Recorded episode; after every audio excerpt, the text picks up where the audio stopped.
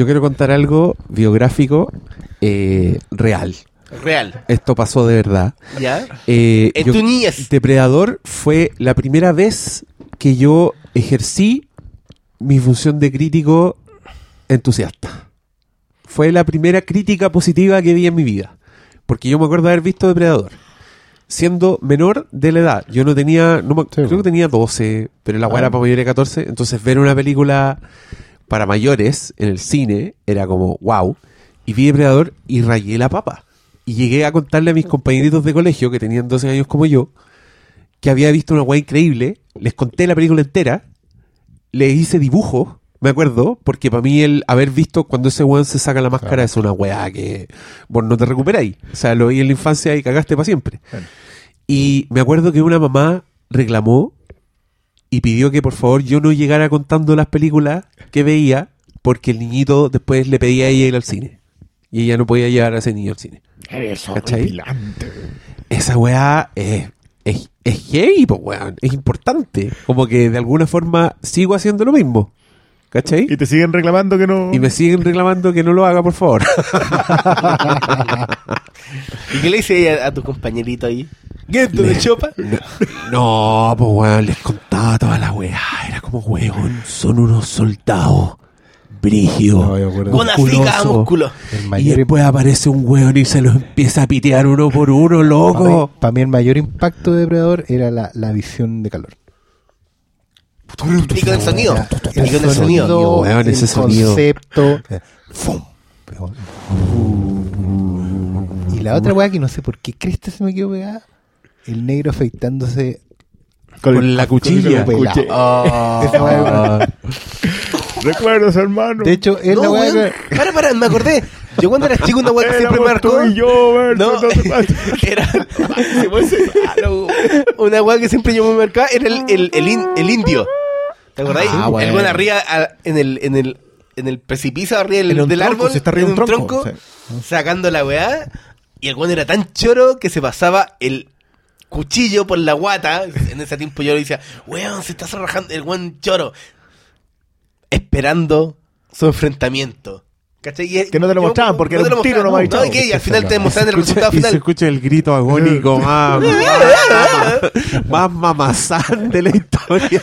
¿Sabéis qué? Yo, yo durante años reclamé que eh, a mí esa pelea me la debían, porque yo estaba seguro que Sí, Billy iba po. a dar... No, no era Billy, ¿cómo se llama el indio? No, era Billy. Billy, Billy, Billy, iba a dar la pelea, iba Sí, a caer peleando y todo. Y, y nada, po. Y, y una de las cosas que me gustó de Depredadores es la del el Yakuza. Que más encima abrían el plano, que te la hacían como pelea samurái, que te, le, le- le- daban la le pelea. Sí, era decía, bueno. ya, eh, ya, Por pagaron, ahí, pagaron. sí. Eso, eso era lo que yo estaba. Pero no, yo, yo, bueno, yo para mí Depredadores en español. Yo hasta el día de hoy me acuerdo de la, de la entrada de. Cuando sale la, la cápsula con la nave del Sí, Que, que sube muy fuerte la música. Cuando tú la ves doblada en la tele, es como que. Ah, porque esa parte está sin doblaje, Claro, está sin doblaje. Claro. Y aparecía de fondo Arnold Schwarzenegger. Y te pegaba un grito. el güey, y dije, ¿qué? ¿Qué Arnold? Schwarzenegger. No, no era, no era, era Arnold Schwarzenegger. Y te pegaba, y no entendí Sí, po, por sí. qué te gritaba para todo. ese doblajito, claro, sabía que te están viendo. María. Conchita Alonso. María Conchita. El- La selva, la selva se lo llevó. Sí, bueno. Weón, no es María Conchita Alonso. No, No, no, era, Conchita no, era de la Depredador 2. Sí. Sí, Sí, sí, po. sí, era. Y de Running Man. Lupita- Y de Running Man. Ay, ¿cómo se llama la actriz? La, la, la niña en Depredador. La niña, la selva. El Pidia Carrillo. El Pilla Carrillo. Se murió el Sí, po. Carrillo. Se murió hace algunos años. Ella actúa en Con solo mirarte. Sí. Esa película de Rodrigo García. El otro día es no- la- era la que cuando muere, hablamos a, pro- a propósito de Rodrigo García, se me había olvidado que ese era el nombre de esa peliculaza que yo hasta vi en el cine. Con solo mirarte, yo también mirarte. Bueno, queridos auditores, yo les quiero contar que esto es lo que pasa mientras nosotros no estamos grabando. Nos ponemos a conversar De y, y, y estos buenos se pusieron a hablar de Depredador y a mí me gusta mucho Depredador, entonces dije, no, calma, esto hay que grabarlo y por eso el comienzo tan abrupto que pareciera que estamos conversando es Y por porque estamos eso en- conversando estamos conversando de Depredador Con- en el año 2000. Considérenlo el tráiler de, 17. de Del otro- capítulo del otro Flimcast capítulo, Classics, claro. que Un vamos a hacer. tráiler Hagamos un audiocomentario de Depredador. Hagamos un Hagamos un audiocomentario. de Depredador, se lo merece. Y con comida, en vivo. Listo. Frita, pollo. ¿Tú tenés la, la primera edición o la Hunter Edition? Tengo la primera edición en DVD. Ah, no, ya. Yo traigo la. Yo tengo la Hunter. Es que la Hunter está. Los colores a mí no me gustan Sí. de la Hunter, pero, pero es la mejor cita que hay todavía. Nadie la vio en 3D. sí, yo está no. en 3D, pero yo no la he visto. Y yo creo que yo creo que hay grandes posibilidades de 3D en esa película. Sobre todo con sí, la de calor. El, no, de el- el- eso, La el rayo láser, el puntero 3D. láser y el puntero láser, el pum, los Mm. rayos que Mm. cuando el güey lo acerca a la cabeza al negro y el, la cabeza le explota.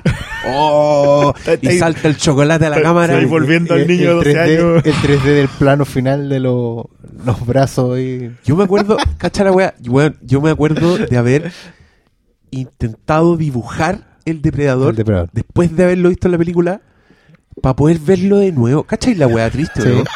Era una época, weón, que hoy día vos te- tiempo. Bueno, la- el Usted- año sin internet, weón, qué glorioso no esa es weá. el único. Yo hice una adaptación al cómic de Spaceballs. ¡No!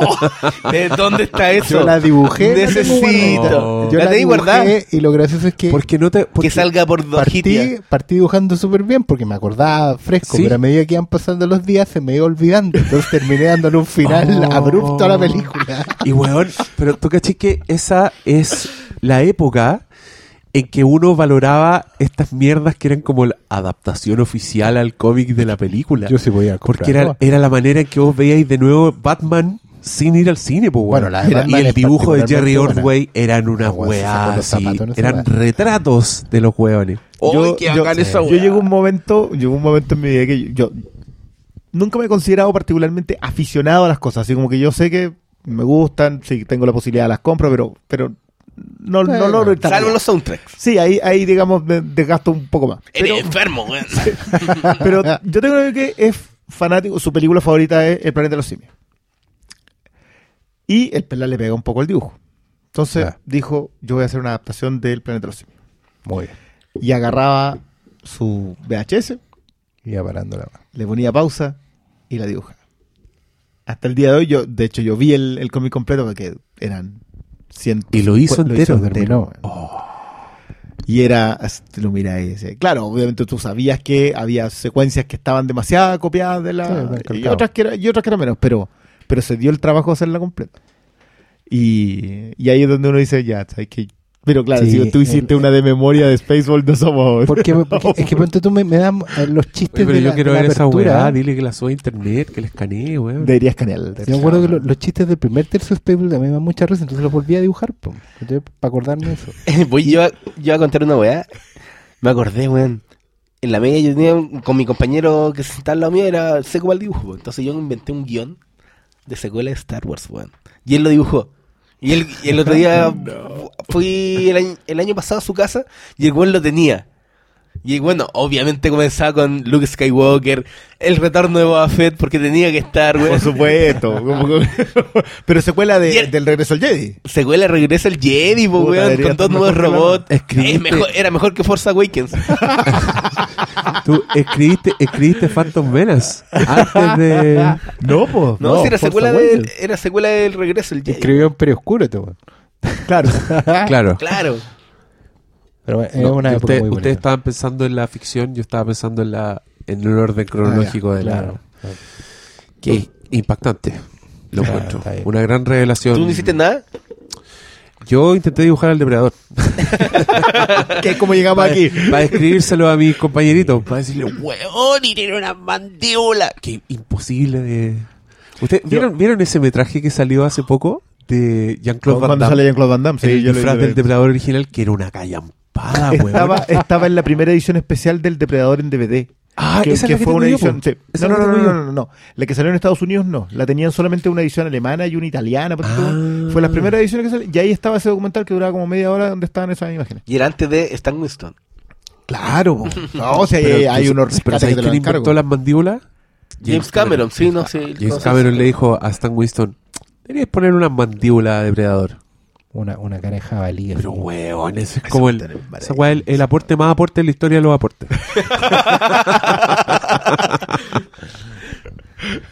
Sabes que yo, yo guardo un recuerdo muy triste de, de- a propósito de Schwarzenegger y de los doblajes de Comando. Esa weá era más buena el doblaje, weón. Yo, tenía, Me agradas. yo Por eso voy a Voy a hacerte hacerte- talco. voy a hacerte talco. y esa weá es muy distinta a la original. y no, si no dice nada. De hecho, hay una secuencia entera que está doblada en una parte en que no dicen nada en inglés. La zorra.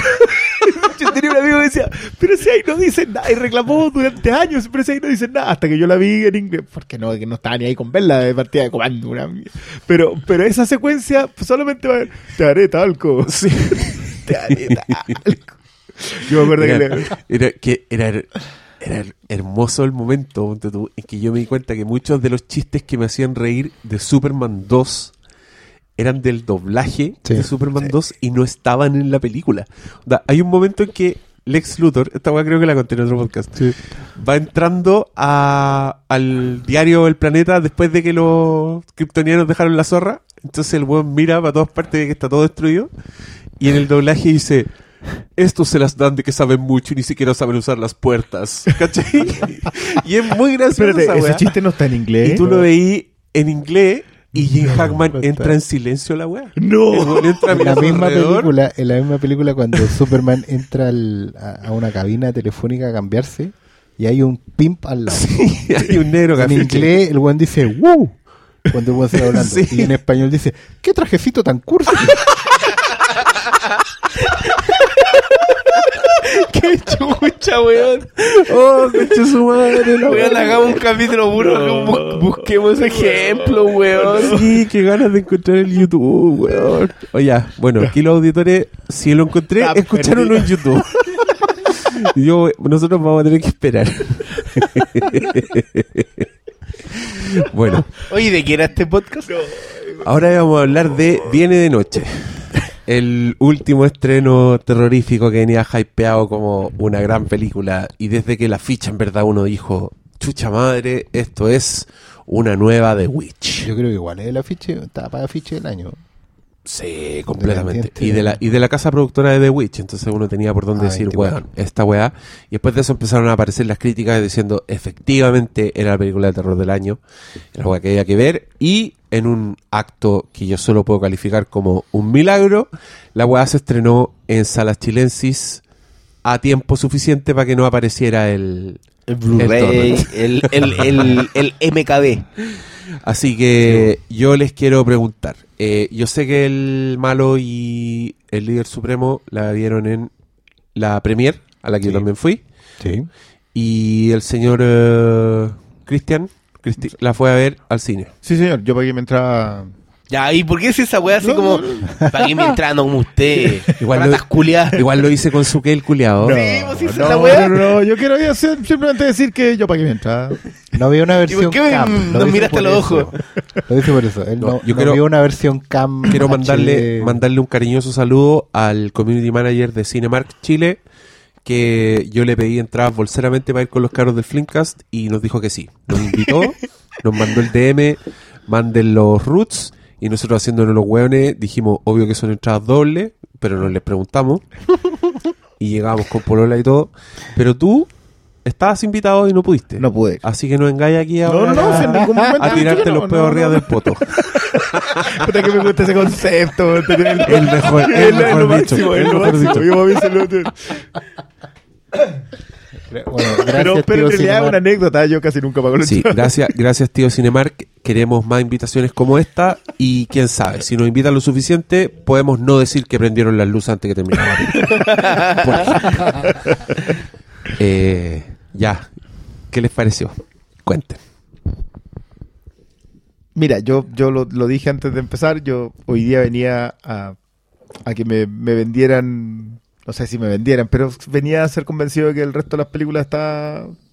Venía más escéptico con Colosal, con Nokia, con, con esta. Pero acá está difícil. Acá está difícil, yo creo que... Ah, no sé, yo había visto Krisha antes, que es del mismo director, y ya esa me había costado caleta. ¿Cómo se llama el anterior? Krisha. Ya. Pero, pero igual tenía algo, tenía, tenía su cosita por ahí. Pero acá me perdí. Mira, yo quiero decir que eh, creo que esta película le va a hacer mucho daño el hype.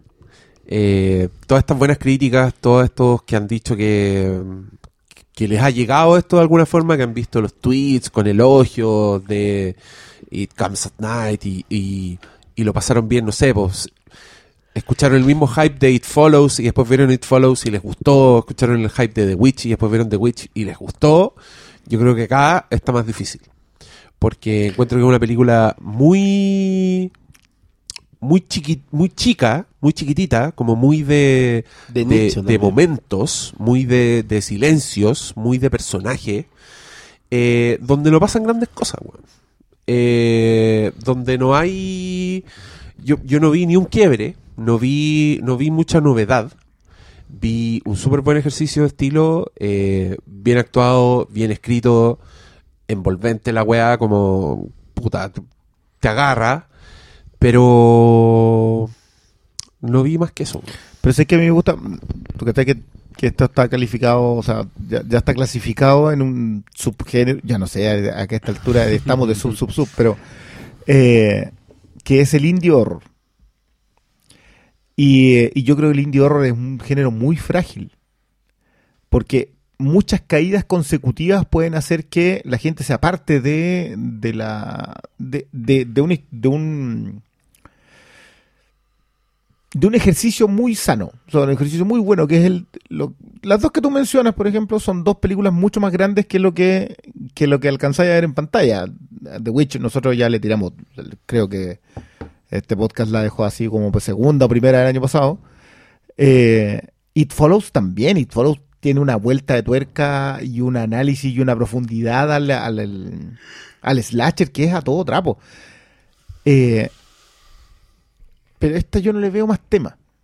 Siento que aspira a ser un ejercicio de estilo con más con un tema de fondo, pero ni el tema ni el ejercicio terminan pasando más allá. O sea, creo, Es que, creo que está nomás. Mira, eh, yo fui a ver esta película sin saber mucho. esta- creo que vi No, el, yo no sabía nada. No, yo vi, yo vi el tráiler eh, ha- hace poco en una función, creo que, no me acuerdo, Niño Araña, creo que fui a ver, y vi este tráiler y dije, ya, al tiro pensé en una película satánica, diabólica, posesión y bla, bla, bla, porque eso te vende el tráiler, ¿cachai?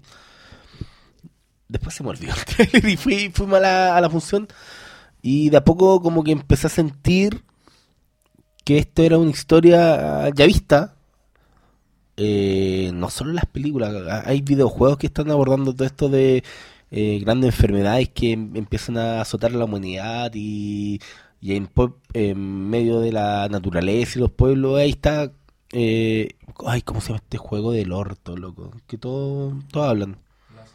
El Last of Us, ¿cachai? Como el mismo estilo de, de historia, ¿cachai? De fin de mundo con una enfermedad, bla, bla, bla. Entonces tampoco es, tan novedosa. Y al mismo tiempo sentí mucho de... eh, sin embargo, las sensaciones que tenía al leer los buenos episodios de... O sea, episodios. Los buenos números del cómic de Walking Dead. Que una weá sin... Sí, de, de hecho yo la empreté bastante con Walking Dead en Eh, general. Pero es eh, claro, pues no es de zombies, pero el estilo de historia, en- especialmente en, en la relación humana, tiene mucho de eso. Entonces es como un ejercicio que ya está visto. pero creo que está bien en el sentido de de lo que te propone y cómo te lo va armando de a poco, pero sin decirte nada nuevo. O sea, no sé si me explico bien, es como, eh, este ya lo he visto, eh, ya, quizá lo he visto mejor en otras... En, hay números de Walking Dead que están mejor tratados el conchesumadrismo del ser humano, pero para hacer una película independiente, que está muy bien en términos de de cinematografía, ¿cachai?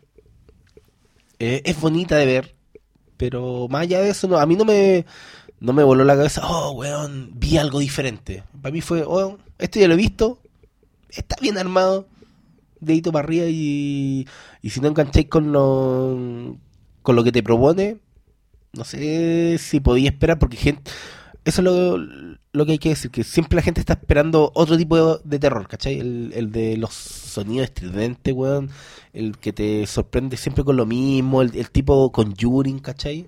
El conjuro. Eh, otro, están eh, acostumbrados a otro tipo de terror. Entonces cuando llega una weá tan, tan diferente a ese, la gente no va a enganchar. Y quizás lo que más me gusta es que, claro, el tráiler me vendió una cosa, la película, el resultado final es completamente distinto. Y estamos acostumbrados a ver películas donde te, te las cuentan los trailers Que al final a mí me, igual me sintió bien. Oh, vi el tráiler, pensé una weá, me sorprendieron con otra y no me sentí estafado por eso mismo.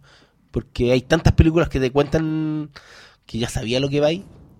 Que esto para mí, por lo menos por ese lado, fue un aire fresco. Yo, bueno, eh, yo había visto el afiche. Para mí, el afiche me vendió una película. Y claro, hay, hay un tema de hype ahí, porque la película se llama Viene de Noche. eh, se entiende que la amenaza va de afuera hacia adentro. Digamos que la película se trata de, eh, en una cabaña en medio de un bosque, hay una familia que está sobreviviendo a lo que a todas luces es una suerte de eh, holocausto viral. Hay una enfermedad que se está comiendo a todos, básicamente porque ellos tienen la, casa cerrada, eh, aislada, usan máscara antigas, digamos, para evitar contagio. eh, to- todos están viviendo en una, una especie de cuarentena permanente y muy y todo a la defensiva. Y ellos están ahí eh, parapetados en su casa, digamos, siguiendo una rutina todos los días hasta que llega un elemento externo que básicamente eh, viene a alterar esa rutina y, los hace tomar una serie de decisiones que va a cambiar su destino. Em, yo siento que esta película le, le, le jugó un poco en contra al tema indie. ¿En qué sentido? En que fue una apuesta demasiado minimalista y yo la siento como una película incompleta. Yo siento que aquí vi dos actos de una historia que podía dar más, que, el- que le falta el tercer acto donde viene el giro evidente, donde, donde la propuesta que ya está vista, como decía Paulo, que lo hemos visto en otros lados, eh, da el giro interesante, que es lo que pasaba en, en las otras que hemos mencionado, y, y, por ejemplo, que es lo que pasa también en Get Out, que es una que ha sido el, el otro éxito indie este año, ese sí que ha sido éxito. Eh, Indie está ha- por ahí, no, pues igual era un. Sí, igual es. No, y Blumhouse es claro, tiene, tiene más espalda, ¿cachai? Pero me refiero a cuanto a contar una historia muy acotada, con, con un reparto cortísimo, una locación única, ¿cachai? Comparte harto eso y, el presupuesto, si queréis. Pero claro, donde, donde hace una apuesta que igual es arriesgada en, en un giro de la trama que, que, que puede sacarte o no de la película, de, de una cosa muy indie, muy, muy interna, ¿cachai? Una- un, un rollo, el rollo inicial en Get es muy... Siento que plantean una, una historia que que es muy... que te cuestiona mucho como espectador en una base muy mínima. Las dos películas parten como del mismo lugar, ¿sí? de, de- cuestionarnos el- la situación en que estamos. Eh, pero Get Out sí da el tercer paso, en el sentido de, dar un giro y, y proponer una resolución que es sorprendente. Y esta no. Esta creo que apostó a ser más minimalista. Y, y en eso la sentí como un coitus interruptus. O sea, oye, pero no, no, no, no caben acá, ¿cachai? Esto, esto todavía tiene paño para cortar. No, este no es el nudo, ¿cachai? Este no es el nudo principal. Aquí se estaba cosiendo otra cosa y no quisiste ir para allá. Y, giraste por el otro lado y la cortaste aquí y fue como... No, amigo, yo creo que podía dar más la película. ¿Cachai? Además, también la sentí corta, también la sentí muy pequeñita y fue como... Pero más... claro, y por eso tengo la, la percepción, como dicen ustedes, que se queda más en el ejercicio de estilo. Que está muy bien ejecutada, muy bien filmada quizás, hay planos que son... Y hay temas de, de sonido también que, que son están muy bien ejecutados. De hecho, la, la experiencia de, de verlo con otra película que sonaba muy fuerte al lado fue complejo porque se escuchaba la película al lado, no esta, porque tiene una película de mucho silencio, de mucho de muchos momentos muy tensos en eso. Y, y- y es una película que te, que te llama al silencio. Es el Sí. tipo de película donde los mismos personajes dicen, escucha lo que está, lo que está pasando ahí, como que todos los personajes agusan sus sentidos y te hacen a ti, te pasa lo mismo, cuando en una película alguien dice, ¿qué es ese ruido? Tú al tiro como que para ahí la oreja. Entonces acá era como, ¿qué es ese ruido? Todos paramos la oreja y era como,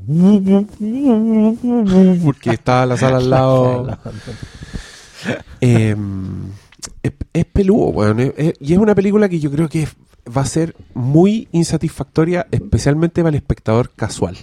El espectador ese que entra en la weá porque el póster es de terror y quiere ver eh, El tu weá con- quiere la ver- película quiere ver a Anabel. claro. quiere ver el sobresalto, quiere ver el, quiere ver el diablo. La película de sábado por la noche, esa que, que te decidís ahí en la, en la fila del cine y siempre vaya la misma, digamos, la, la de la mano huesuda o el afiche negro. En la que se, asus- sa- te asusta a la chiquilla. Claro, claro, claro.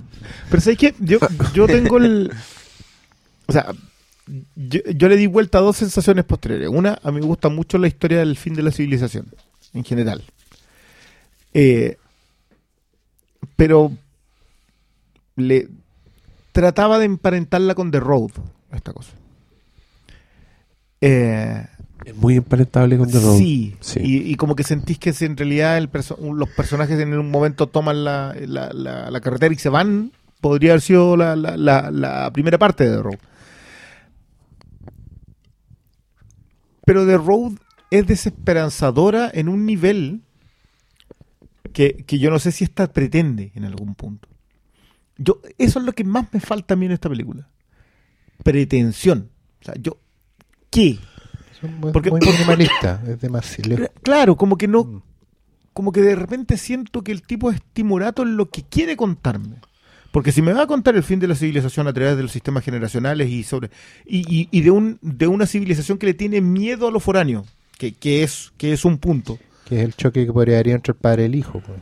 Y, y, y cómo contáis lo de afuera, cómo hay secuencias en que tú decís ya, este padre está viendo que hay otras familias en la misma eh, situación que él. Pero no, pues al final no. Son Es que- demasiadas pocas historias, o sea, li- literalmente Sí. son muy pocas historias y muy y muchas inconclusas.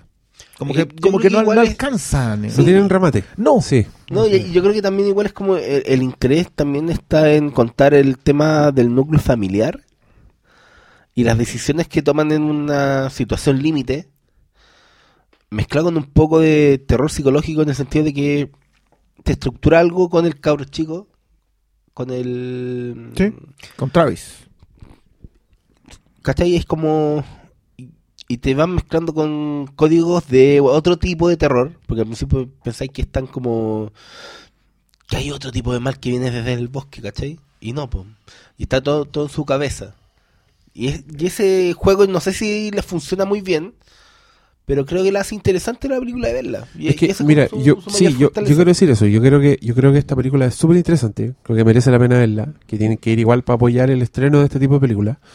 Encuentro bacán que estemos viendo. Me encanta que exista It Comes at Night. Y, y creo que es una película también de, de, sus, de sus tiempos, weón. Creo que estamos en una época, y los gringos sobre todo están en una época donde están viendo todo podrido, palpico. Y yo creo que It Comes at Night también se conecta por ahí. Por, por, por ahí yo creo que también viene la buena crítica gringa, Sí, ¿cachai? sí, claro. Como que la weá, Eh, loco. También es lo que pasa con Get Out, es una Y que- cuestión de, Claro, exacto. Y acá no es casual, ponte tú, que la familia sea interracial, para mí. de- no, para nada. Y, y, y te está mostrando finalmente, pero a mí lo que me, lo que me, me quema un poco es que justamente estas historias de está todo podrido, a mí no, puta, me, me agotan, weón, no, no, no las aprecio tanto. Eh, y también creo que es una época donde están saliendo muchas cosas que son así. Eh, lo poco que he visto y lo poco que cacho de Leftovers, me tinca que no anda tan lejos de esta wea. O sea, si, si me lo preguntáis a mí directamente, yo, yo vi It Comes at Night y para mí está adaptable a, Walking Dead o a Leftovers. O sea, yo, No, yo, claro. yo, yo lo veo Claro, como un es eso, capitulazo. o sea, yo para mí esta It Comes at Night hubiese sido adaptado Ajá. un capitulazo de Walking Dead. O sea, de esos que, de esos que tú sabís que van a llegar a una nominación así de mejor dirección a un Emmy. La zorra. Porque es un capitulazo. Y también, igual no he terminado Leftovers, pero, pero donde voy también podría haber sido en el tono. Ahora, Sí, es que mira, en el tono en- de Witch apunta a lo mismo. Sí, es que en el tono va a estar a Leftovers, pero... ¿The Witch? ¿Apunta lo mismo? Sí, porque también te dice que la podredumbre del... del de, a ver, estas son historias muy norteamericanas. Muy de, de- del Estados Unidos en el miedo, armado, eh, como le dicen al survivalist, eh, sobreviviente, no, no es el término, pero no sé cómo se podría traducir. Pero es de este tipo que se mete en el búnker y hasta ahí se queda. Ah, so, el miedo hacia afuera. Mm. Y el miedo a todo también. Claro. En The Witch, en cambio, lo que buscan es contarte ese mismo cuento, pero sobre la base fundacional de Estados Unidos. Entonces te cuentan una historia más grande, metida en el bosque y la granja, y es, es brillante, si lo de Witch Sí, es brillante. En cambio, acá siento que te cuentan la historia tal cual. Sí. es Y verdad. eso, y esa, y es, la- es el remate el que me falta. ¿sí? Yo, yo concuerdo con Oscar de que le faltan 20 minutos. Que probablemente hubiese habido. No sé. No, no, no, no quiero entrar todavía porque no estamos en la parte de spoilers, parte de pero, pero, pero sí yo creo que, que- que se podía hacer algo más y, y- Y que al final, bueno, ya igual tenemos que contar que a nosotros se nos prendieron las luces en los últimos cuatro minutos clave. Entonces, hay cosas que yo no, no caché y que las, bueno, metiéndome como "Eh, internet, ah, eso fue. Porque claro, po, te prenden las luces, tú dices, No, te chucha, distraes, po, chucha, no- le quedan No, dos minutos y a la película. te avisa que se va a acabar. Sí, pues tú sabes si que la- se te va a acabar, a mí Sí, me la, de de la peor manera. Si estaba, de la estaba peor manera que se que en el momento abrupto clave. para dejarte destruido, digamos, porque puede ser parte de la estructura. El final es abrupto y te va a dejar destruido. Bueno, nosotros dos minutos antes sabíamos que venía el final. Entonces fue prendieron la luz. como... Entonces fue como, Es como que te prendieran las luces en el en No Country for Old Men. claro. En la última escena, que es como uno de los finales más abruptos que existen. Yo creo que Sí. anda por ahí también. la wea. Sí, es verdad. Lo cual desató una ola de furia en tu, en tu función. Nos contabas. No, Cuando no, esta película terminó. Básicamente termina la película. eh, y y eh, yo estoy. Estaba igual bastante vacío porque eran como la una de la tarde, la oportunidad que tengo de ir al cine. Y, eh, y me acuerdo que había un tipo así como 20 años, 18, 20 años, de- detrás mío a, a una. Y que remata y textual. Uy, la weá fome, concheto. Y así, tal cual, así, pero del alma le salió. Y, y yo decía, el weón se desinfló. pero se desinfló así como Soltó que. toda la tensión que no había soltado Eh, en la estaba, con la chiquilla, no, no sé si había una relación, no tengo idea, pero, pero ella no comentó nada. Entonces yo no sé si... Quizá ella comentó, no es tan fome, tonto, weón. pues, ojalá. Quizás. Sí, es que... ¿Sabes lo que pasa? Yo defiendo caleta esta cuestión de ser comprometido con lo que nos está viendo. Yo siempre hago la apuesta ahí. O sea, ¿sabes qué? Vamos a ver una película que no es tan fácil de... de- lo, lo- lo que me pasó a mí con The Road. Yo The Road, cuando, cuando alguien me pregunta qué tal, le advierto que The Road es una película difícil de principio a fin. Que, que- que en ningún momento vaya a estar bien viendo The Road. Que, que a mí me parece extraordinario eso. Pero, pero en esta otra película, aunque pasas por mucho, porque, porque yo creo que sí está bien equilibrada, yo creo que te logra ir vendiendo, te logra ir traspasando lo que le pasa a los personajes. Y por eso tam- también está muy bien que esté centrada en él, en el, en el hijo. Sí. Porque de alguna manera el hijo es la siguiente generación. Entonces, como te lo plantea en él, te lo presenta en él, eso funciona. No, y también es porque la decisión clave de la película con el momento más concha de su madre depende de él. Entre tantas otras cosas que dependen del protagonista. Pero que, que yo lo sentí más él que al Joel Edgerton. No, si él- Sí, es él. Sí. Es él. Y, eh, De hecho, en- ahí también le podía hacer un paralelo con, con la Anna Taylor Joy en The Witch. Ellos están como al centro, son testigos de un mundo que se cae y van viendo de qué manera se adaptan a eso. También reciben la culpa en algún momento de las cosas que están pasando. Eh, Sí, es, es como un, un- Porque es, claro, es la historia del adolescente. Weón que está, está padeciendo el mundo. ¿cachai? Y, en este caso un mundo que se viene abajo. Pero justamente donde la bruja eh, acelera, está simplemente corta. Hay, hay insinuaciones en algún momento que, que el compadre podría... eh, bueno, porque al final la película habla de que viene de afuera, digamos, el enemigo, pero el enemigo también es de interno. Y en ese sentido lo hablamos con, con, con Diego en algún momento que igual te remite a ese viejo capítulo de Dimensión Desconocida que de Monsters at Doom Maple Street, donde todo el barrio se recibe la alerta de una bomba atómica que viene inminente y solo hay una familia en la cuadra que tiene un búnker para protegerse. Entonces todos los demás, eh, toda noción de sociedad que afuera, digamos, cuando los buenos tratan de meterse al búnker de esta familia.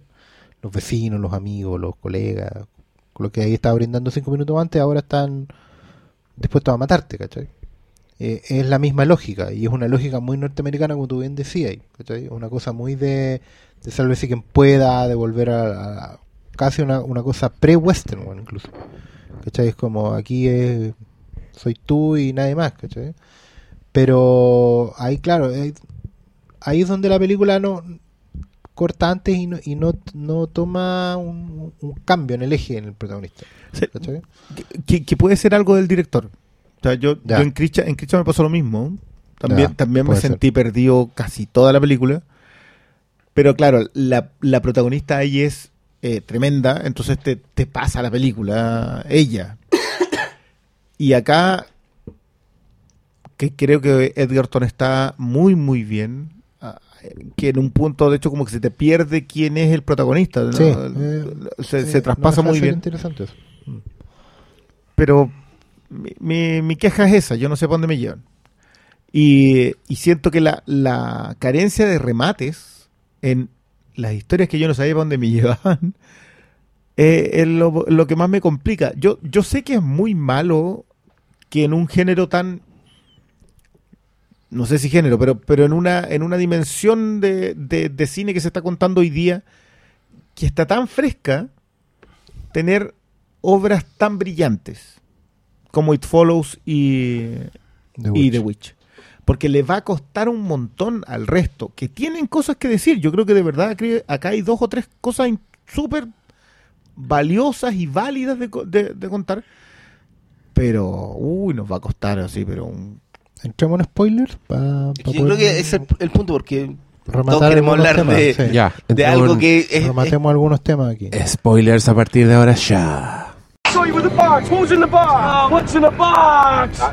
What's in the fucking box?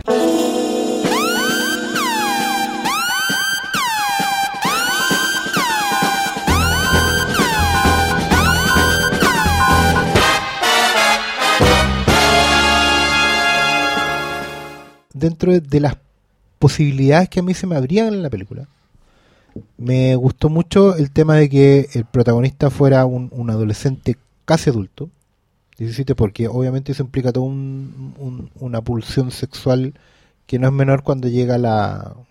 O sea, es Kylie Rock, no importa la edad que tenga. Claro, pero, pero además también está ese tema de que ella también fuera más chica.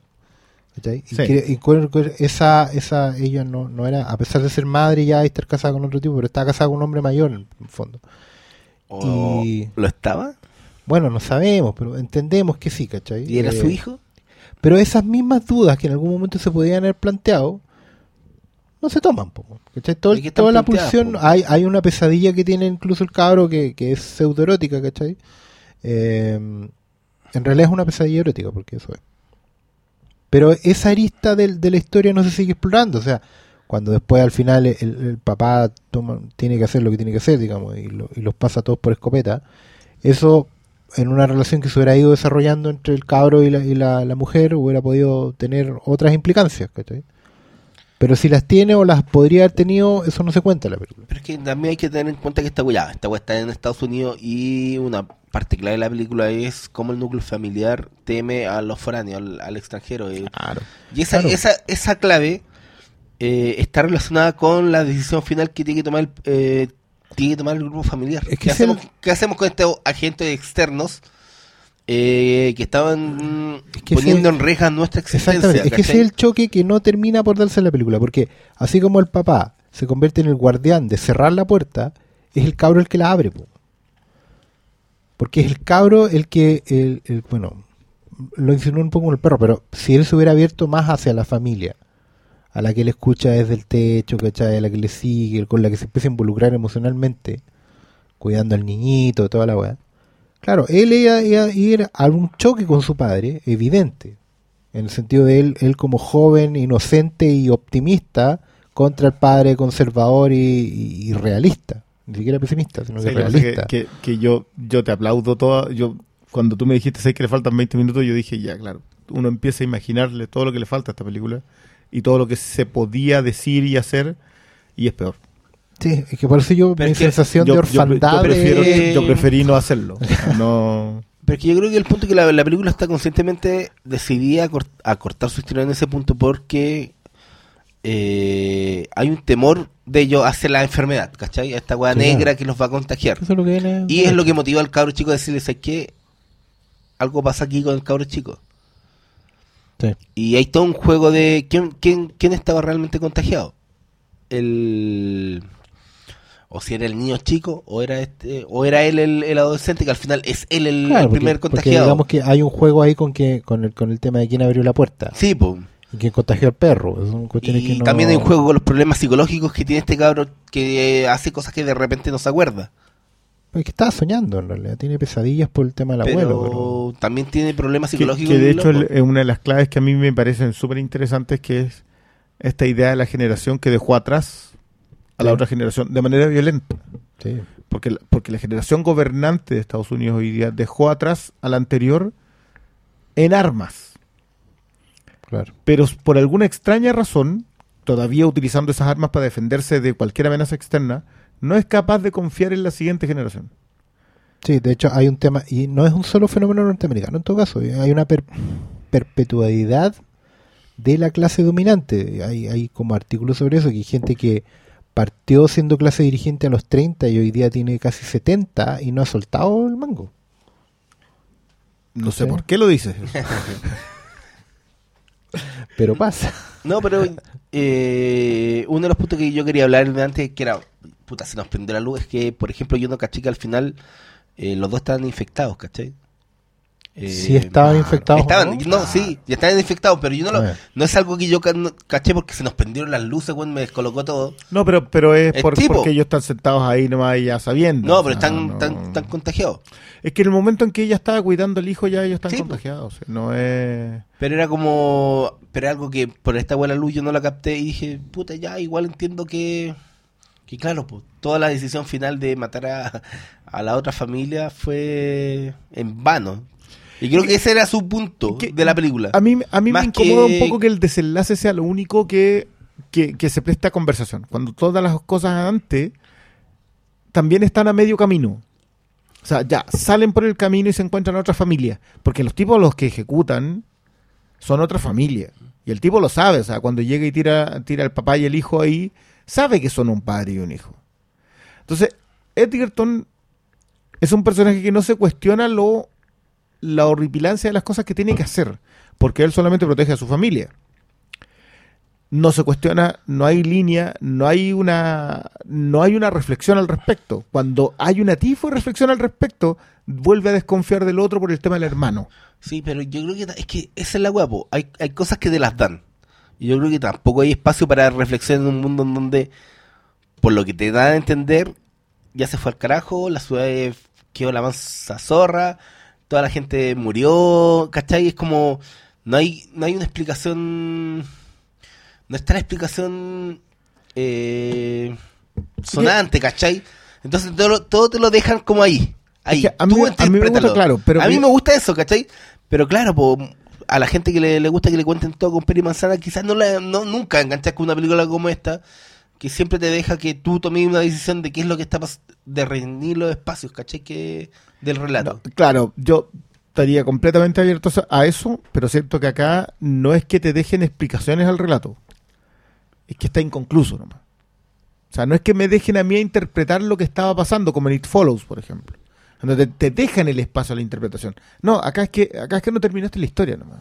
Y no es por falta de tiempo, yo creo que no es porque se termine la historia, sino que porque simplemente... No, esto yo esto yo lo comparo a, a- a ciertos diseñadores que por ser muy minimalistas al final te entregan no un ojo en blanco pero es como a ver dónde está el límite entre minimalismo y, simplemente Y la nada. Pobreza. Cl- claro pero, pero pero pero como una cosa intencional ¿cachai? como que no es que no te voy a decir ¿cachai? como parte del- del concepto ¿cachai? me niego a hacerlo ¿Sabes qué me pasó a mí? no, Lo- no que- no voy, a, voy a comunicar no comunicando. ¿Cachai? Es como voy a construir la gran canción con una nota. ¿Tú cachaste el fin de semana? No sé si fue el fin de semana o el martes, una cosa así. Eh, pasaron una vergüenza en un concierto Radiohead los fans porque pensaron menos. que el tipo que estaba afinando las guitarras era un tema nuevo. Y aplaudieron y después cacharon que era la afinación. Claro. Y, y tú decís, eso es un, es un, digamos, un problema en general hoy día. Que yo creo que ponemos demasiado los aplausos previo a. Sí, pues estamos, estamos dispuestos a, a conceptualizar cosas que no están Eh, trabajadas. exacto. Y yo siento que acá esas cosas no están trabajadas. Pero es que esa es la weá, po. Tiene que estar todo trabajado. Sí, po. No, pues si a un weón no le interesa. No, pues el weón, si el interés de él era contarte la historia de la familia y cómo la, la decisión de mierda que tienen que tomar, yo creo que eso está trabajado. La otra cuando están trabajadas, pero quizás a él no le interesaba contarlo. Claro, pero es y que ese es el punto. Pero es que está bien, si a él no le interesa contar, contarla, a mí no me interesa verla. Obvio, pero tampoco ese- voy, ese es el pero no voy a venir a, no es- a- a cuestionarlo en el sentido de que, ay, que quizás está incompleta. Es que, bueno, No, no, no. la obra está completa porque así la no, quisieron no, completar. Sí, está bien. Si, si no, la, no la quiso completar, yo tampoco quiero verla. Si esa es una libertad que te da la apreciación del arte. O sea, un tipo me dice, no, yo es que yo soy un artista y mi arte es este. Ok. Yo voy por el otro pasillo. Pues Ese, ese, es, el- ese es mi punto acá. O sea, yo, yo No, entiendo. yo lo entiendo, pero no, es que a lo que yo voy a, a cuestionar es eso de, de que todo tenga que estar completo. No, no, no, sí. A ver, eso yo, no, a mí me ¿por gusta qué? cuando te dan, te dan opción de interpretaciones. A mí- Dej- a mí- déjalo, es mi punto. Mira, el final de la cinta blanca es un final. O sea, si tú encontrás este final abrupto, el final de la cinta blanca es como que era una miniserie de ocho episodios y terminó en el quinto. No, y esa weá es como hoy. Aquí la Alemania, aquí está el, el germen del nazismo y Claro. tómalo, déjalo y, y Pero- te lo damos todo con figura que no hay a entender. Pero el corte a la historia es que es una de las cosas que, que yo encuentro que más hay que apreciar en la cinta blanca. La cinta blanca te cuenta esa historia, te, te hace esa propuesta, te dice, mira, el germen del nazismo estaba en un tema histórico. Te lo propone y te lo cuenta a través de una historia específica. Pero esa historia no termina. Pero a ti te queda claro lo que te estaba contando de fondo. Yo no sé qué me estaba tratando de contar el director de fondo. Y la historia tampoco termina. Una de las dos cosas tiene que pasar. Yo siento que eso, eso es lo que le, le falta a Viene en la Noche. ¿Viene de noche o viene en la noche? Viene de noche. Viene de noche. Que esa es otra cosa que tampoco entiendo. ¿Qué viene de noche? ¿El fin de la civilización venía de noche? ¿El mal de afuera porque no había mal afuera? El miedo, creo yo. Ya. Yo creo que. Eso sí Porque es. eh, él duerme y, y entra el horror, ¿cachai? Entra como el. el lo, de hecho, ahí es donde están la- las emociones fuertes, son en las Sí, imágenes. pues, las pesadillas. Claro, el- la- el abuelo, la escupida de sangre, como Claro. Y, y de noche son lo.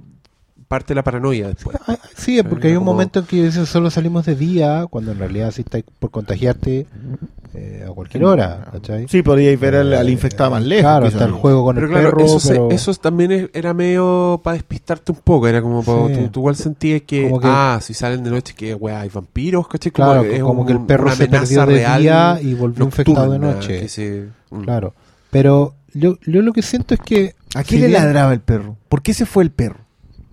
¿Quién contagió al perro? Es que no hay. No hay... Claro, si tú, tú Es decías que que, es- esa es la weá. Yo encuentro que el para que haya. Para que haya reflexión tiene que haber preguntas. Yo creo que esta weá no te hace preguntas. No. y yo creo que la, el Se planteamiento de la historia, claro, el planteamiento de la historia sí motivaba a, a mira, porque lo que decías tú, en realidad hay historias donde uno puede decidir que no pasen cosas con estos personajes, con esta historia. Pero creo que en este caso particular, porque lo otro es súper válido igual, yo encuentro que si tú querías dejar hilos así abiertos, lo podías hacer. Pero eh, yo no puedo escoger no verlos también. Pero en este caso particular, yo que siento que había desarrollos planteados que necesitaban cerrarse. ¿Cachai? En este caso sí, porque la, la película entera estaba hablando de un concepto. Y, y yo creo que a lo mejor si originalmente no queríais hacerlo así, queríais dejar abierto la cosa, todo, puede ser. Pero a la hora de ir, desarrollando la historia, los personajes te la van pidiendo. Yo creo que el cabro no... El cabro tiene un proceso muy largo, interno, como eje de la historia y con todo su rollo, como para simplemente de que se le declare la... Porque al final simplemente se le declara la enfermedad y muere, independiente del modo. Porque yo creo que eso es como la apertura al final, que no sabéis si cuando ellos están sentados en la mesa, no sé si ya lo mataron o están decidiendo qué van a hacer. Si se van a matar ellos con él, ¿cachai? O quizás se dieron cuenta que la decisión que tomaron con la otra familia había sido en vano. O- Es que o yo claro, creo Que eso, que- eso, eh, eso no es ni cuestionable. Sí, po, no, pero es que al, al punto es que yo creo que el- al- la película se trazó en el objetivo de, de la decisión que toma esta familia en base a la paranoia, que los buenos vivían apartados, que vivían en una casa que era como compar- compartimentada. Sí, pues, Y eso es pues la historia Eso- con la otra familia Eso y es bien particular y creo que se le da pocas vueltas. La casa ya está compartimentada antes Sí, La está casa diseñada. fue diseñada para que solo tuviera una entrada. De hecho, tiene un pasillo que, que es, además de la única entrada, es un pasillo con doble puerta y, y es un pasillo de ataque. O sea, ahí tú emboscáis al, al invasor. ¿Cachai? En, cualquier castillo medieval tenéis esa weá. Y todas las partes están resguardadas más atrás. Entonces ahí tú tenías un, un weá donde los pasáis todos a cuchillo, donde les tiráis aceite caliente, donde los balazos. Entonces, claro, la película te vende todo el rato como estás esperando una invasión.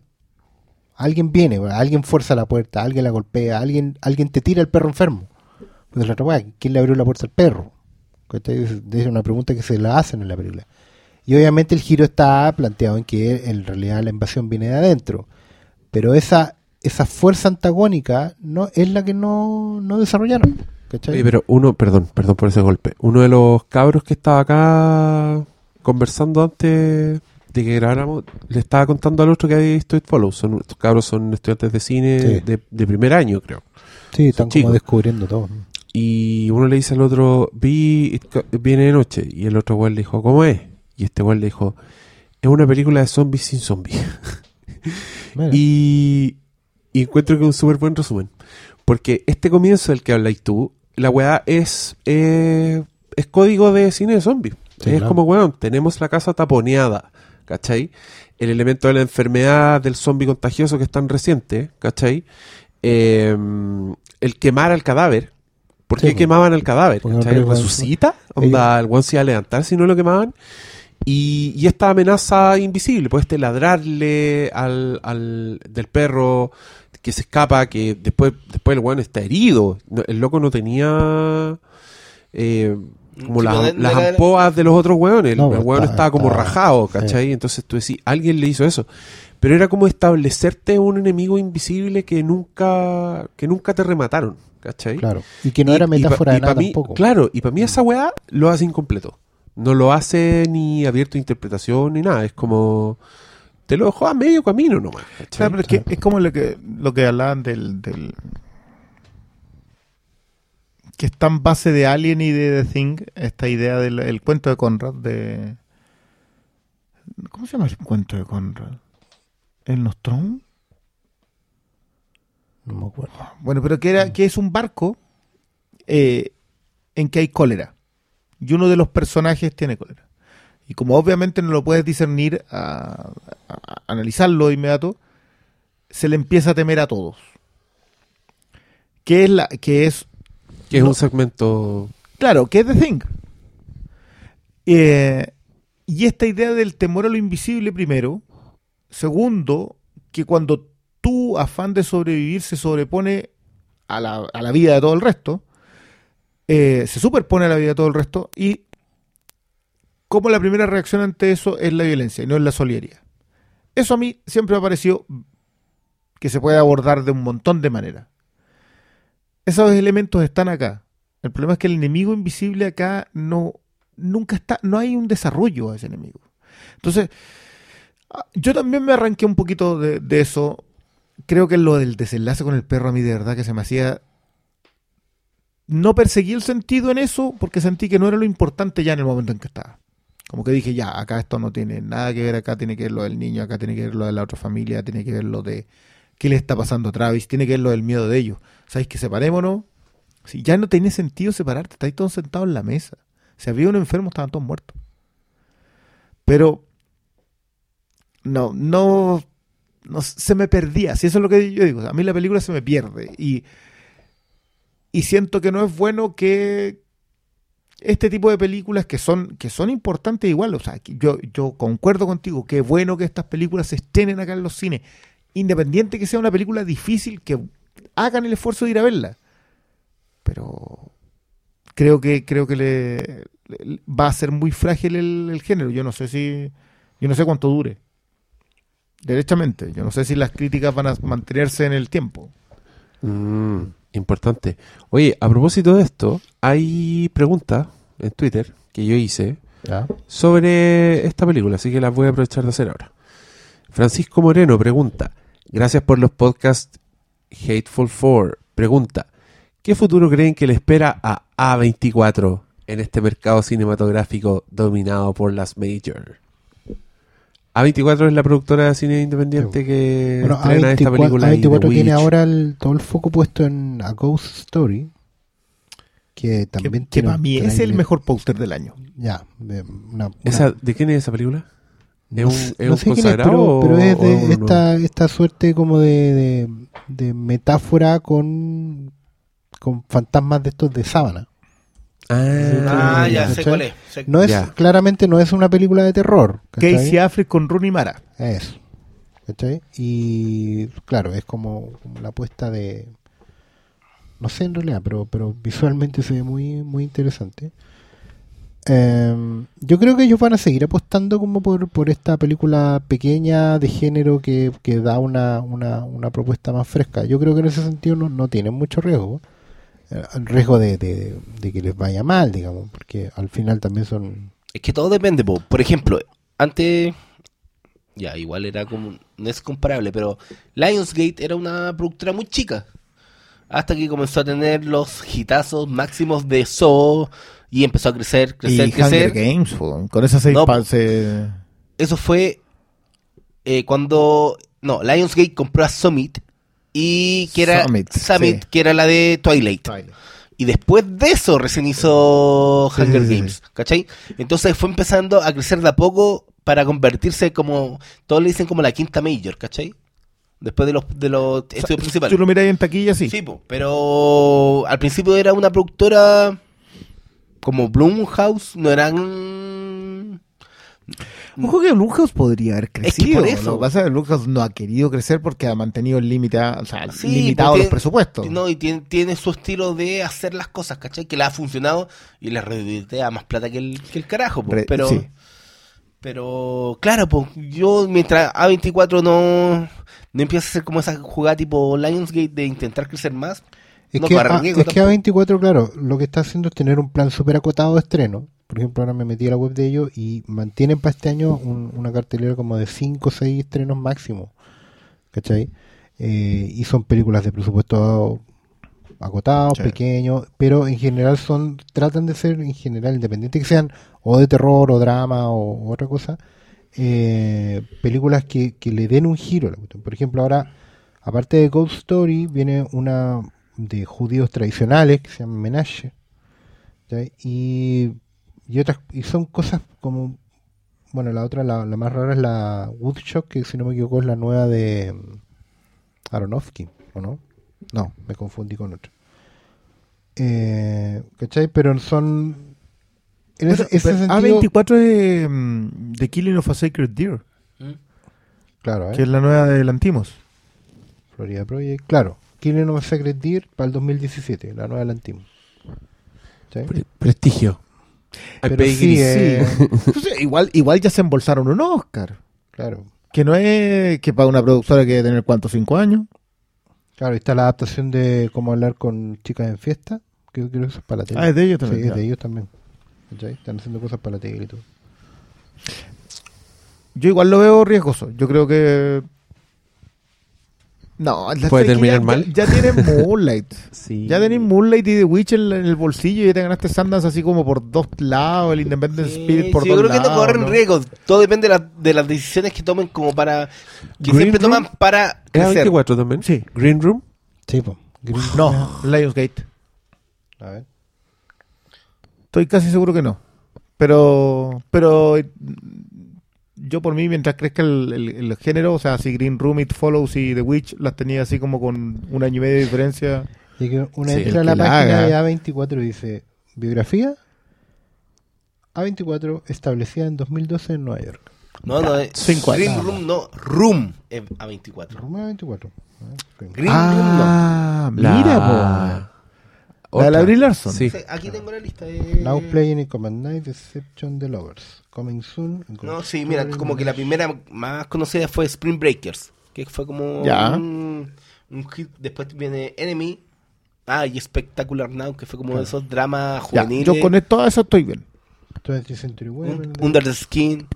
Oh. Ya. Dale, Robert, dale, dale. de Robert, que era la australiana La de- la de Michonne. Sí. Eh, Task, la de Kevin Smith. Ahí se cayeron. Después más conocida viene A Most Violent Year. Ya. Ahí donde el pobre Oscar conoció a Ex Jessica. Máquina. Claro. Ya. Y ahí Máquina empezaron para año. pues, Ex Máquina, Slow West, Amy, Room, Amy el documental, Room. Mojave, Mujave. Eh, Ese y también ahí viene la, la más conocida de ahora, po. Sí.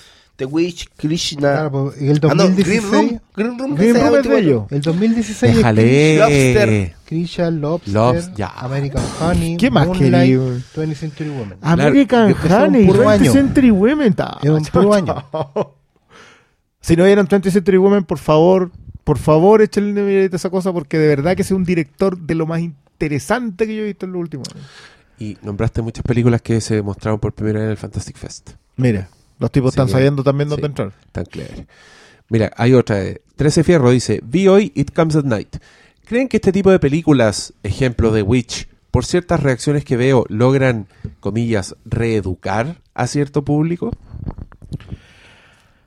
Oh, yo, creo- yo creo que, yo creo ojalá. es- no, pero yo creo que en este caso no.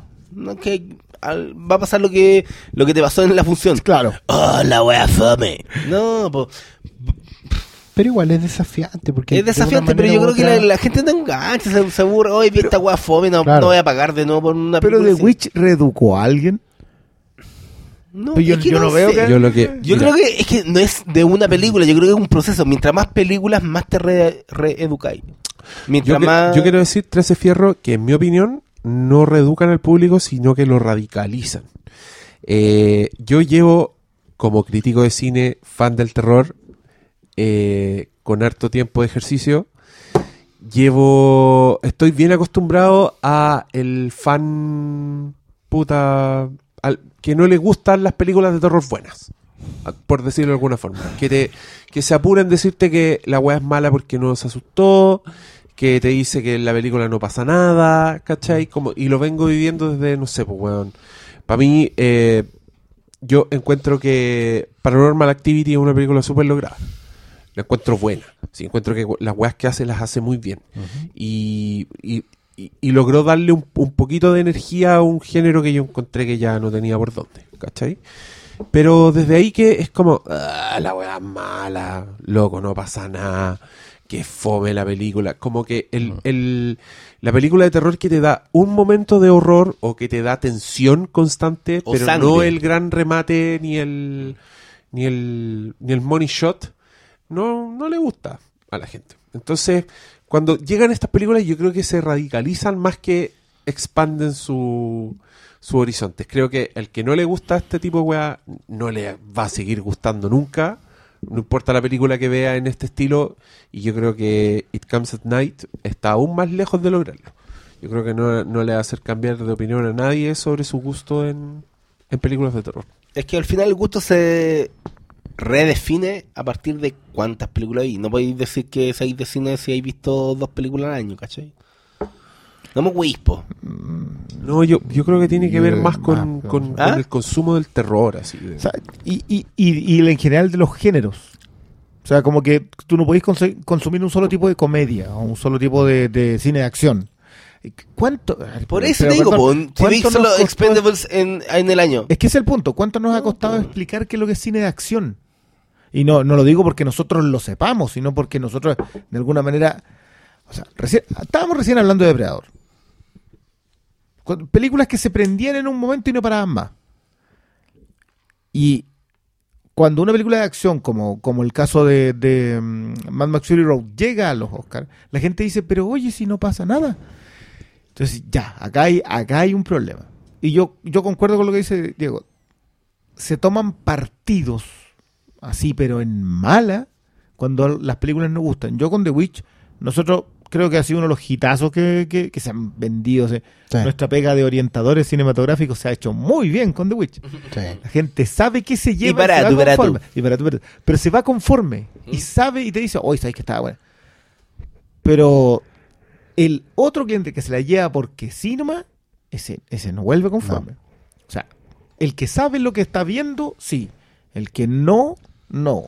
Sí, y esa cuestión es a 50-50. Pero es que a eso voy, pues siempre el que el que no cacha es porque ve poco y ve No, no, no, siempre de una sola Hay cosa. gente que ve un montón de cuestiones, simplemente que ese Pero tipo, de, ese tipo siempre- pero no le gusta. No, pero siempre ve el mismo estilo de cosa. ¿Cachai? No se abre a ver otras cosas.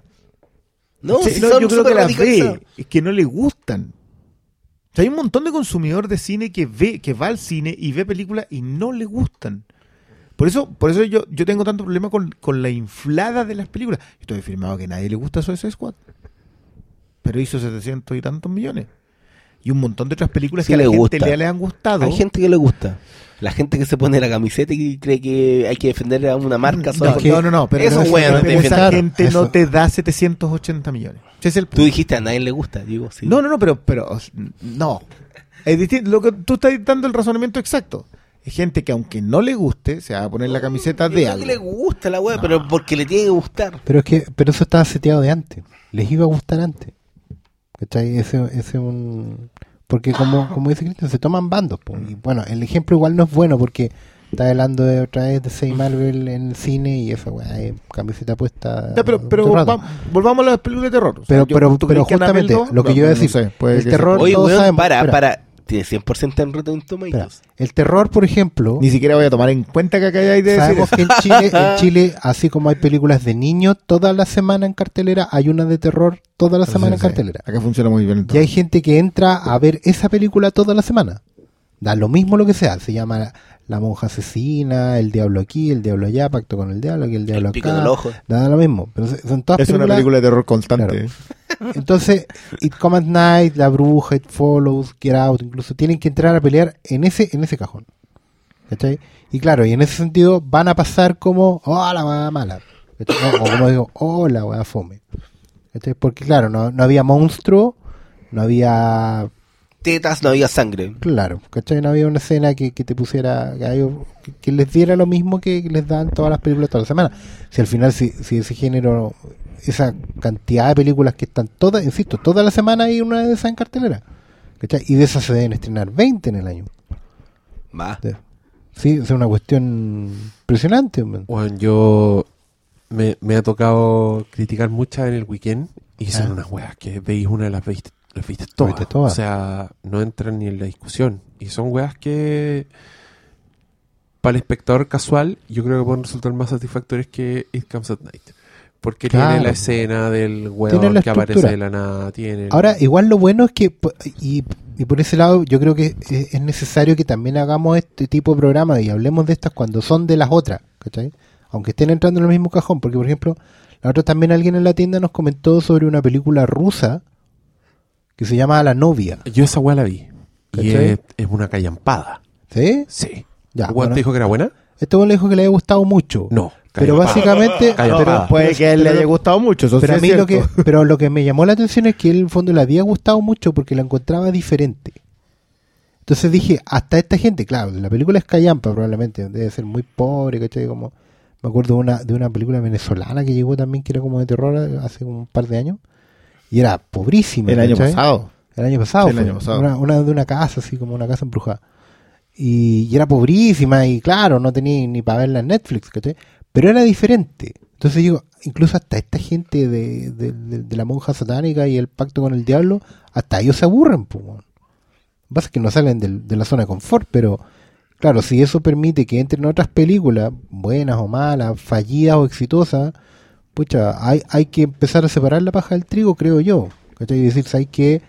Eh, esta es distinta, no te va a asustar como la otra, de hecho no es de miedo. Yo, yo en general vendo The Witch así, como, esta no es de miedo, ¿cachai? No, y digo no de terror, sino que no es de miedo, no te va a asustar, no te va a hacer saltar de la silla, pero te va a hacer pensar otras cosas.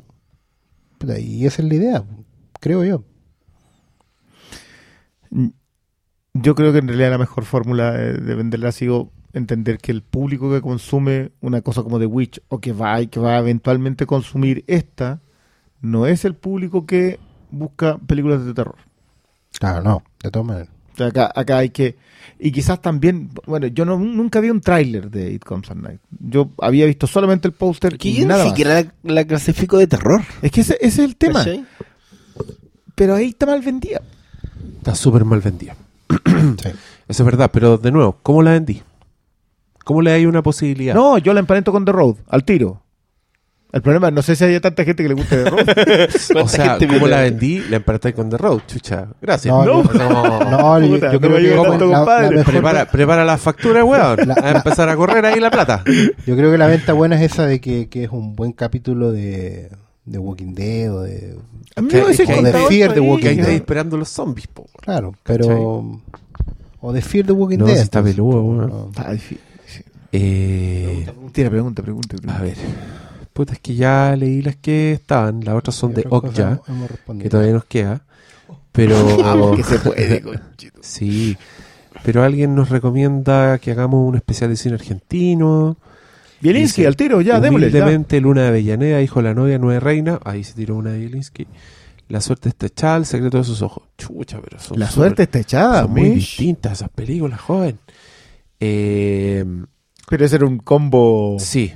Ma- Marito, Venegas pregunta para el doctor Malo. Entre Cavill, Don Steven Spielberg y Osandón. ¿Para quién va el primer mameluco? Es una ¿Y pregunta. por qué Osandón? Es una pregunta ¿Y por qué Osandón? Oye, la gente es weona, loco. bastante tonta la pregunta. Eh, No es tonta, es weona, idiota, loco. Anda, anda, un, no sé, a terapia. Weón, quizás eres un ejemplar culiado de un nivel, nuevo nivel de weonaje. Yo creo, que, ver. yo creo que Marito pregunta justamente para esperar. eh, ¿Tiene alguna Sí, fijación no sé con si es- si es, Sí. pero weonado. Lo logró. Y eh, Marcelinos pregunta, ¿cuándo una mención a Trainspotting 2? Bueno, a Hermes le escuché algunos comentarios, pero a los contertulios no. ¿Hay tiempo? Eh, tiempo. Puta, pero es que un... Yo la vi y me gustó mucho. pero no sé, otro capítulo entero. Sí, yo creo. quizá, quizá, Cuando salga en Blu-ray O- y tío Briones nos debe Ya, una... O y nos dé un Blu-ray a cada uno. o pro- Ah, no sé, yo... pues, weón. alguien se pasó de copas, parece. Es una manera de decirlo. Mira, eh, Marcelinis, yo creo que eh, vamos a hablar de esta película cuando hablemos de las favoritas del año. Con eso te lo digo tú. Ahí tenis. Ahí tenis teaser. Eh, Sí, porque salió justo cuando estábamos como en, en- en pausa veraniega. No sé, yo todavía no la veo. Todavía no la vi. No, y la tengo ahí en Blu-ray. Ah, Yo no la he terminado. Oh, váyanse a la pero fue concha, porque parece que me quedé dormido y de ahí no he tenido tiempo. ¿no? Oh. Ah, pasa, pasa. Yo reconozco pero, que... pero por lo menos ya McGregor ya está en Escocia. Ah, ya. Eso es valioso. Hasta ahí llegué. y ya. Compañeros, dejamos hasta acá el capítulo dedicado a la película It Comes at Night.